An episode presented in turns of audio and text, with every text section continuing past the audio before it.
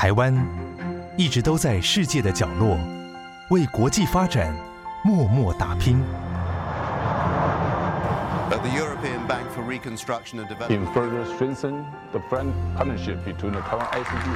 接轨全球，分享台湾经验，这里是国和会。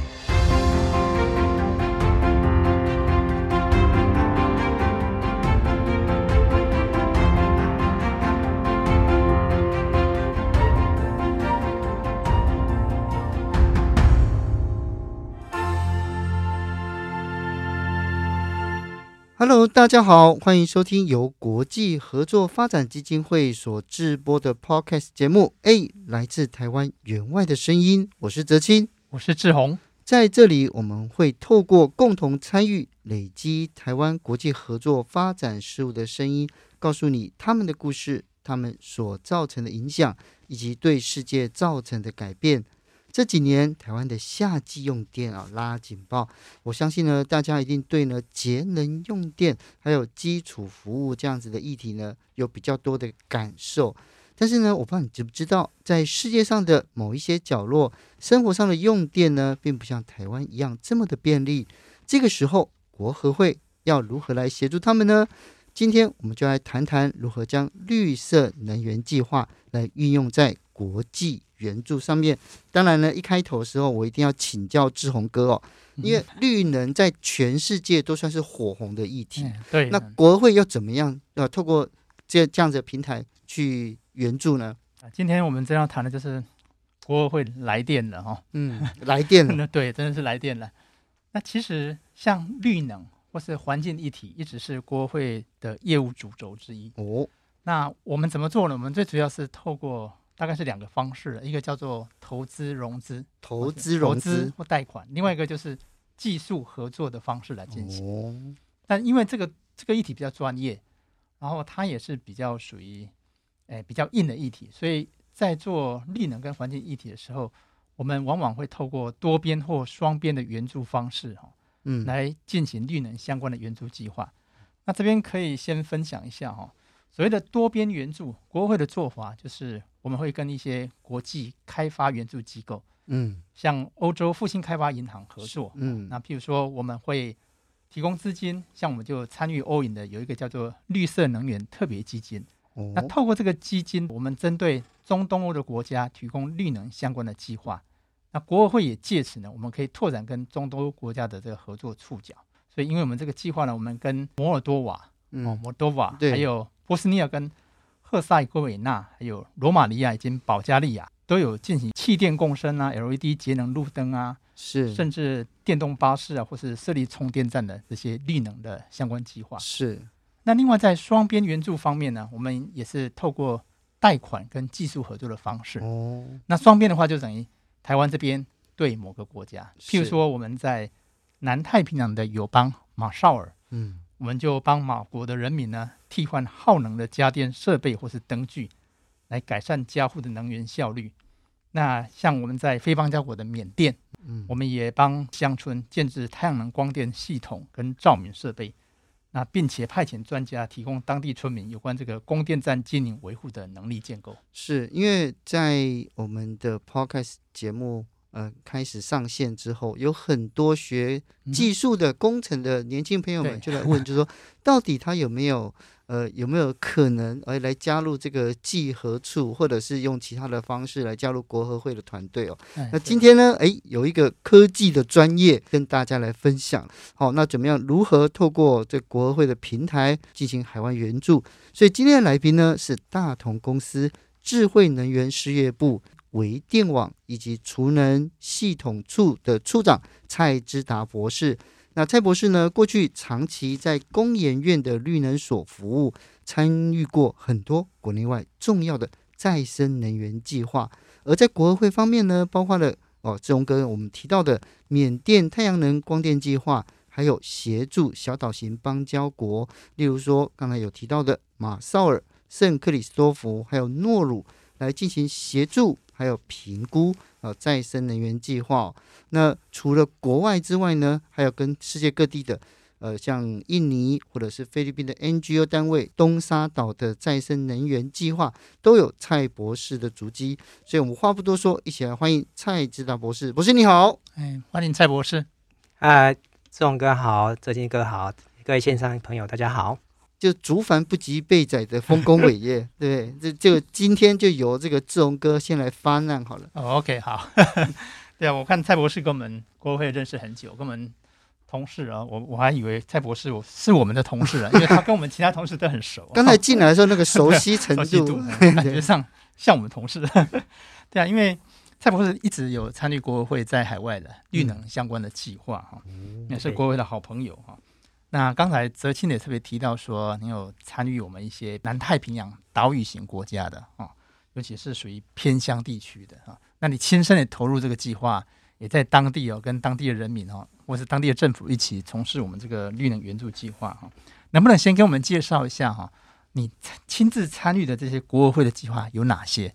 那哪些计划让你特别印象深刻，可以跟我们分享的？谢谢志荣哥哈，那非常感谢有这个机会来分享。那我参加国合会的计划，其实还蛮多了，像刚刚提到缅甸计划，那还有圣克里斯多福的再生能源计划，嗯、那甚至还有这个呃。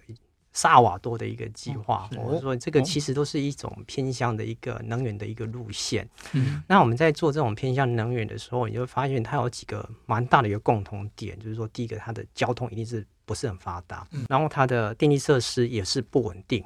好，那常常跳电、缺电啊这些现象，嗯、那他们用了传统的发电基础，那种化石燃料的污染其实也蛮重的，而重点是他们的发电成本都还蛮高的。嗯，那这种情况之下的话，就造成说它的经济发展就比较难发展起来，那造成是一种负向循环。对、嗯，但是这些地区哈，它还有一个蛮好的共同特点，就是它的天然资源是很丰富的。嗯，所以我们就可以透过这个呃再生能源，比如说太阳光、哦风、水力。哦，来提供这些再生能源进进来，然后改善他们的电力情况。我觉得这是这些地区可以琢磨的一个地方。所以，我像我们在规划这类型的呃再生能源计划的时候，我们都会围绕一个蛮重要的中心主轴，就是做永续。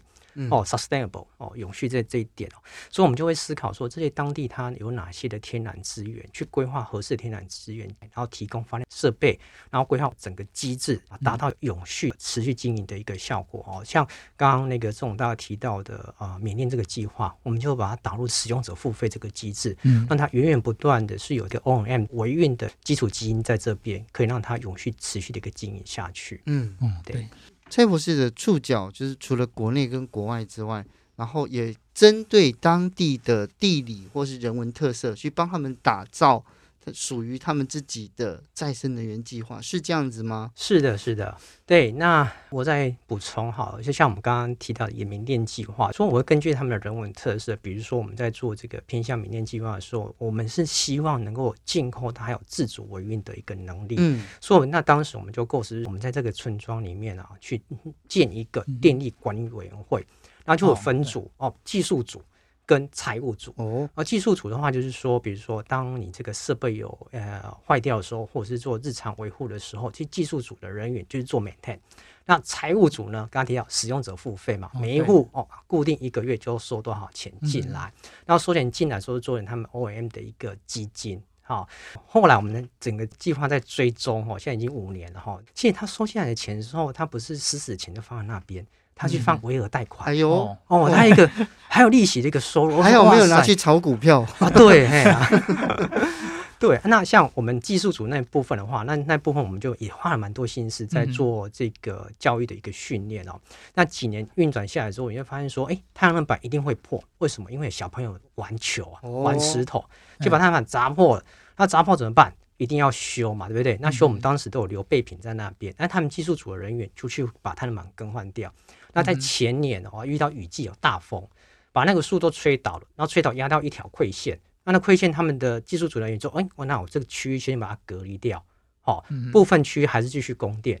那隔离掉那一条，他们自行去修复。哇，所以它代表说他们有自主营运的能力，他不需要完全靠我们台湾这方的的的那个技术的一个 support。那虽然说我们到现在都还有在联络，偶尔他会去讲一下说：哎，他们目前的一个运转状况怎么样啊？遇到什么困难？那我们就还是会透过远端的方式去协助他们。是对。蔡博士，你跟国合会合作多久了？我第一次认识国合会说是民国九十九年，那时候应该你也没有听过什么是国和会吧？坦白说哦，那时候我在工研院哦，嗯，真的还没有听过国合会。嘿对，那时候我们长官那个说，哎、欸，你去这个圣克里斯多夫哈，你去跟国合会合作这个案子。我想国和会是不是讲错了？是其他的单位这样？对，国发会还是国合处？国合会哦，对。后来我去上网去搜寻，然后发现哇。原来这个单位是是在借由台湾的力量去协助我们友邦的国家，嗯，我这这这点就真的还蛮触动我的心哦。嗯、为什么这样说？因为我们做应用技术很重要一点，就是说我们希望透过专业的技术，能够回馈到社会所需要的一个角落。对啊，这也是我们选择当工程师很大的一个初心在这边。是，所以我就哇。一定要帮一签下，过了就十几年，十几年，十几年过去了，十几年过去了。呃，因为国合会的牵线，所以到海外去。你说第一个国家圣克里斯多，圣克里斯多夫，无论是圣克里斯多夫，或者刚刚举例到的缅甸，其实一开始到的时候，当地的条件都不是很好吧？哦，都其实都。非常的不好了，嗯，嗯，那像缅甸的话，其实它的道路状况都是不是那么理想了。那像我们去的话，就是先搭飞机到仰光，然后再转车，嗯，对，那之后转车我们到那个偏乡的话，其实是第三天才能到，第三天才到，对，到的时候其实你是坐车进去嘛，啊，有时候会换摩托车，嗯，那如果遇到路况更不好，会坐牛车，嗯，那。遇到雨季的片，对，那。如果遇到雨季的时候，甚至还要坐船哦。对，所以各种的交通工具你就会面临到。那我前前后后去了缅甸有九次，慢慢就已经习惯了。是去的地方是伊洛瓦底江的稻米区，对不对？就是往东南边，就是哎，没有，其实我们去的是北边，是北边的山区哦。对，北边那个石阶省哦，跟中部的那个马贵马贵省。是对，我们去两个地方，去两个地方这样子，就是当地的人看到台湾的。的这个技术人员进驻的时候，他们的感觉是怎么样？感觉哈，其实一开始我们进到这个村庄的时候，他们是啊、呃，村庄一个聚落一个聚落。我们去的时候，他们其实就是很好奇，你这个台湾人来要做什么事情？哦，他们都不知道吗？其实他们不是那么知道我们到底要来做什么事情。那他也会打一个问号：你台湾人到底是来真心来协助我们的，还是要图什么之类的？嗯，所以我们每次去开会的时候，其实是一票人哦。嗯，这个话真的是。十几个到二十几个，甚至到百人都有的一个村庄开会，嗯、所以我每次去的时候，我就说我们台湾今天要来做什么事情，所以它是整个是像一个李明大会一样。是，哦，我们台湾人去就几个，有五六个左右，有、嗯、最多人大概是五六个左右，你面对的是四五十个人，你你要对他们报告就对了。对，这是跟他们报告的一个概念啊。当然，我是我不会讲缅语，我们通过那个翻译，嗯，嗨，那我们翻译，然后在讲的过程之中，我们就开始看每一个人眼神。到底有没有 catch 到我们的？有没有 catch？对，有没有 catch 到我们所要表达的东西？他们没有认同。那你当你觉得有疑惑的时候，你就再次请我们翻译，再再问一下，再讲清楚为什么？因为我们在在推这个专案的时候，就有提到的说，我们是要推的是一个付费机制。是哦，这涉及到钱的问题哦，大家就敏感了，就敏感，所以你要特别讲清楚，就是说一而再再而三，几乎每一次我们在开这种这种村庄的一个说明会的时候，说这个钱收进来不是给我们台湾。好、哦，是要给你们村庄管理委员会去管理这套的系统。嗯，那那后来他们讲说，他们知道，而且他以后会把这个整个收支透明化。他们用一个布告栏，把所有的收支贴在布告栏上面，就像大楼管委会这样子。哎，对对对对对对对对，嘿，对啊。然后说一而再再而三，依然不断不断的去去理跟他们理清这件事情。嗯，对啊。相信呢，听众朋友一定非常好奇，说：“诶，蔡博士深入到了缅甸乡间之后，如果说你到诺鲁或圣克里斯多夫，我可以想象得到太阳能，对不对？阳光充足嘛。对，缅甸其实它有雨季，耶，而且它的地形地貌会影响到它的，就是它局部的阳光有时候呃云雾缭绕都有可能。那你要怎么样去帮他们打造电网呢？”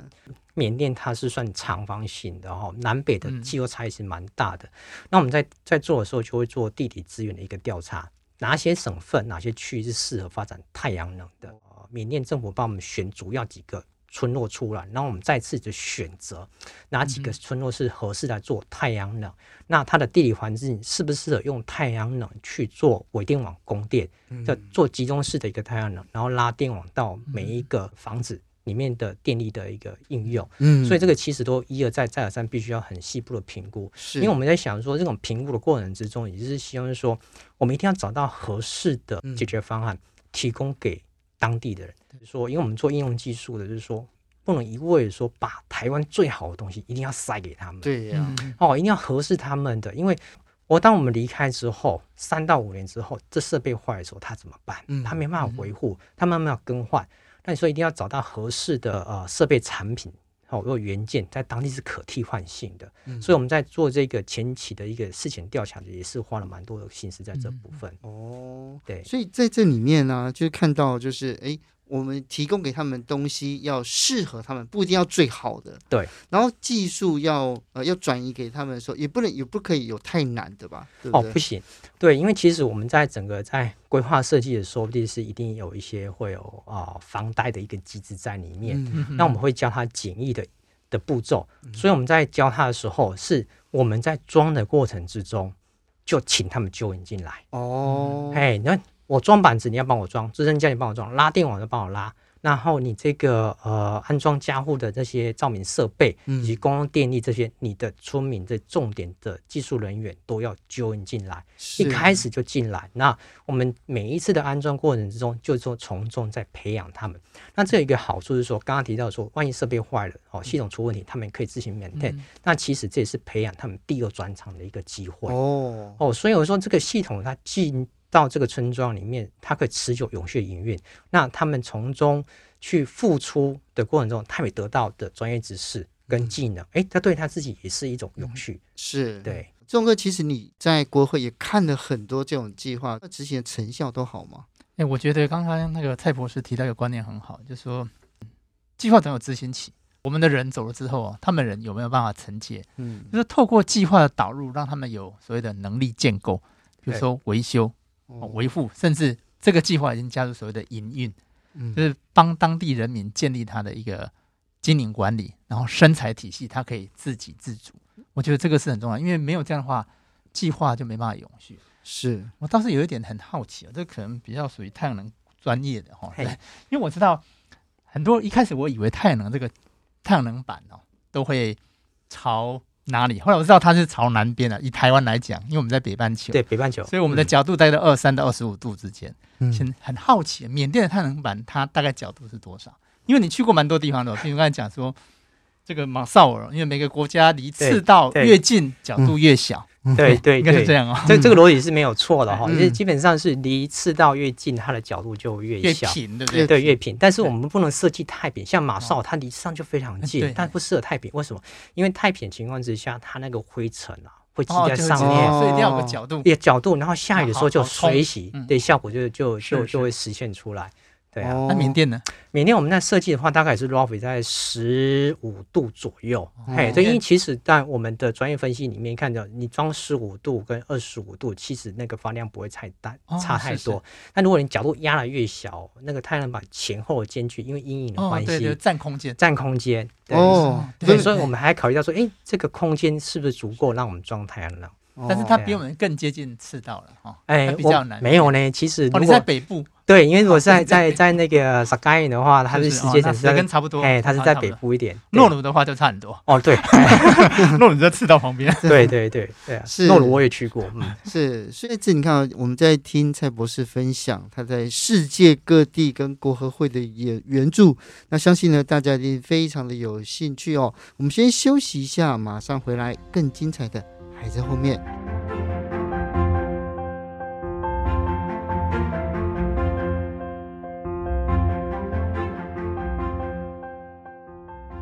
欢迎回到诶，来自台湾员外的声音。我们今天邀请到的是大同公司智慧能源事业部微电网以及储能系统处的处长蔡之达博士，来跟我们分享台湾在国际援助上协助各国的偏乡或离岛来发展绿电的故事。蔡博士已经跟国合会合作了十多年了，国家其实非常的多，诶，就包括诺鲁啦、马绍尔、圣克里斯多福。然后缅甸还有萨瓦多，还有萨瓦多，这这一定有很多的故事可以跟大家来分享嘛。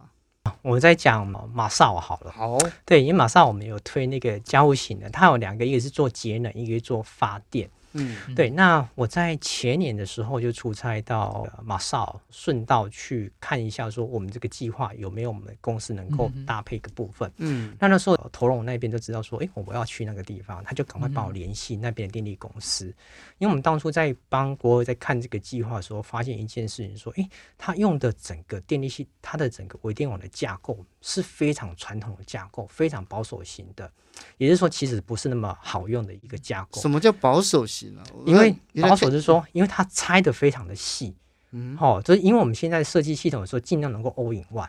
对，然后因为它担心说，比如太阳能的电力回送到市电网里面进去，会造成它电力系统的一个伤害，所以它把整个系统架构拆得非常分散。好、哦，以阻止太阳能的电力回流到电网里面进去。那其实这个有技术可以去克服的。哦，哦，所以我去的时候就跟他解释说，哎，其实我们台湾，哦，有这个这个应用的一个技术，可以来解决你的困扰。我在那听说，哦。哎，还有这种东西哦，他不知道呢。嗯，哎，他听完他很开心。嗯，然后当天他回去，他跟他的上司老板报告。那报告完之后，在隔天我还遇到他。他就跟我讲，就说：“哦，我们老板很开心，你台湾也可以提供这么 friendly 的一个技术来做这个计划。好、嗯，你们赶快来，嗯、你们赶快来。”哦，对，所以他觉得说：“哎，我们台湾是可以提供一个合适的 solution 去解决他的问题点。”嗯，对，所以我就觉得说，我们台湾其实有也有一定的再生能源产业的供应链，是哦，那也有这个软的实力、硬的实力。嗯、那我觉得这个是都非常适合去协助我们的友邦国家。所以在呃这些国家最长的时间有待过多久？最长单一个国家哦，嗯、最长一个国家应该还是算是缅甸计划。缅甸，缅甸计划 对，因为缅甸计划。一次出去都至少是两个礼拜，两个礼拜，对，哎，两个礼拜。那我印象最长一次大概将近也快一个月，二十几天。二十几天，缅甸是一个非常虔诚的南传佛教的国家，对他们有很多的祭典，跟他们，而且他们常常办聚会。蔡博士有没有参加过他们的聚会？没有哎、欸，其实其实我觉得待的不够久，待还不够久，对，还蛮可惜的。不过唯一的最大的祭典那个聚会，我觉得还是在我们那时候剪彩那个仪式启用仪式的时候，哦哦、整个村庄，嗯、包含隔壁的村庄的人都聚会到盛大的一个剪彩的活动。嗯，对，我觉得那个就是能感受到，就是说，哦，台湾原来是这么棒，可以协助他们的。是，对，嗯，对啊，刚才蔡博士提到那个。我们在南太的友邦马绍尔的计划，这个我非常有感啊。为什么？我，我前两年去马绍尔的时候，在做我们那个技术团的那个现场的这个集合的时候，我们特别去看了一下。因为马绍尔在马九罗首都啊，门岛，它就是一条公路，对，对，就一条公路，两边都是海。那我就看到我们原镇的这个太阳能计划，它在电线杆，然后下面都有贴国旗，对，贴我国的国旗，这沿路你就可以看到我国国旗。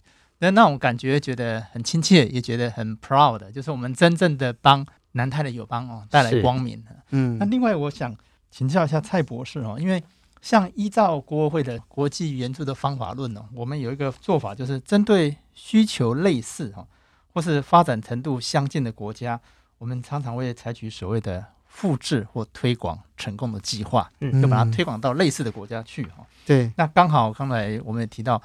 很多开发中国家的，像我们的友邦都属于岛屿型国家。嗯，那这种太阳能计划一般都在偏乡，因为都市一般它供力电力供应都比较没问题。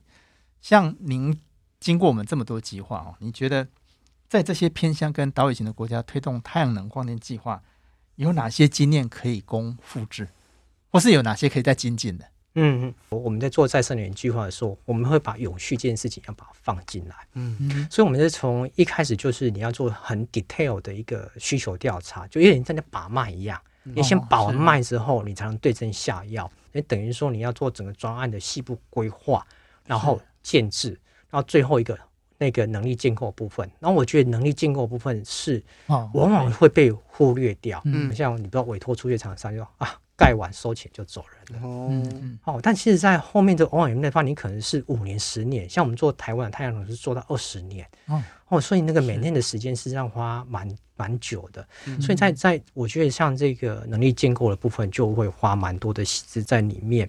而且，像我们还把这个付费机制这部分把它放进来。对。然后我觉得这个地方就是让你可能永续的营运的部分，我觉得是蛮值得去做推广复制的一个概念。然后从零。到一这个过程之中，投入的心血就很多。嗯，但当你一到一的时候，就很有机会变成是无穷大。哦，对，因为整个 process 你怎么把它 run 完之后，你觉得说，嗯，这个是可以做的。然后在这个国家里面，其实它有相近的一个一个做法，就可以持续再复制下去。嗯，对。这边我们都听了许多美好的经验，难道都没有什么悲惨的、刺激的，或者是觉得、哦、很困难的，可以跟听众朋友分享啊？刺激跟困难的啊，其实一路走来哈，这个这个坎坎坷坷也蛮多的哦。因为像我们在规划计划的时候，他好像在写剧本，我们都希望所有东西按照你剧本在走，但事实上很难。因为我像我们做这种，不管是马绍尔计划也好，缅甸计划，都是异地文化，语言也不通，对对，所以有时候你在想什么时候，你就会看到眼神的交流，你知道到底有没有 catch 到我的意思，然后一而再再而三去重复去沟通。那像我们刚刚回到。讲那个缅甸计划的那个钱的问题，嗯，对，你要讲到钱，哇，你要真的要特别小心。比如说我们在萨嘎岩这个地方，要一个月要收一千五，一千五缅缅币哦。哦，一开始会说好好好，没问题没问题。你下次去的时候，哦，这个太贵了啦，可不可以少收一点啊？收一千就好不好？我说不行，为什么不行？钱不是不是入我口袋，但是你这个基金一定要有，你才不会营运。哎呀，哦，看他画帕拉肯，我一直一直一直喊 着折中，折到好到一千三。一千三，那就类似这种，你说一而再再而三，你要跟他去磨磨磨，然后你要确认说他知道你的用意跟出自是什么，然后我们是出具有出具我们的诚恳以及我们专业角度来建议他应该要怎么做，那我们希望他能够慢慢的接受我们的想法。是，对，是。好，所以呢，在今天的来宾哦，蔡博士分享到了如何将自己的专业。然后呢，把它放在这国际社会的援助上面。那最后面呢，也要请这个蔡博士来给年轻的朋友们，就有心或者是呃，他们有专业，但他们不知道怎么样将他们的专业呃投注在海外，跟国合会的合作，可以为自己人生之后的职业规划，可以带来什么样的质变跟量变？好。这个大概只有跟家人讲过，其实没有跟其他人分享过。哎呦，谢谢你帮我们当家人。对，其实像啊，我们缅甸计划，我们执行完的时候，我印象现在那个画面还停留非常深刻。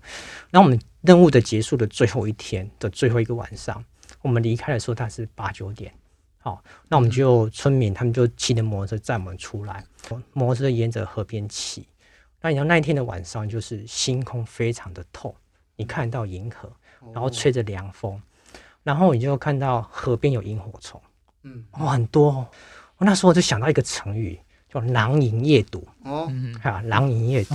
我想，嗯，我们台湾在这个村庄四百八十几户，我们建一套微电网给他们，提供给他们照明，提供给他们电力，他们晚上可以很安心的用电。嗯，哦，那整个这样 process run 下来之后，你就发现说。你帮助了这么多人，而且是贡献你的所学，是落实到社会你所需要的一个角落。那整个成就感带来的满足之外，你觉得说哇，你自己人生的价值又又增添了一些色彩。嗯，对，我就觉得说，很多我们年轻人，除了你待在办公室之外，其实还要试着走出去，看看不一样的世界。所以呢，在今天的故事里面，那我们看到也听到了蔡博士。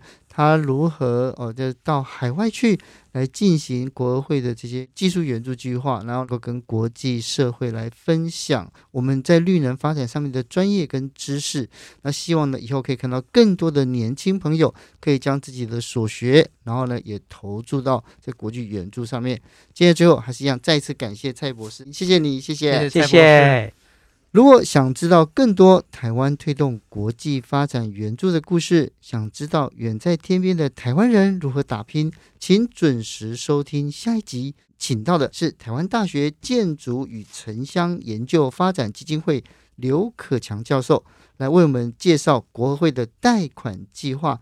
如何将台湾的软实力跟暖实力带到贝里斯，让欧美的观光客可以看到贝里斯的文化之美？最后，也不要忘记了订阅我们。A，来自台湾员外的声音，我是哲青，我是志宏，我们下次再见喽，拜拜，拜拜。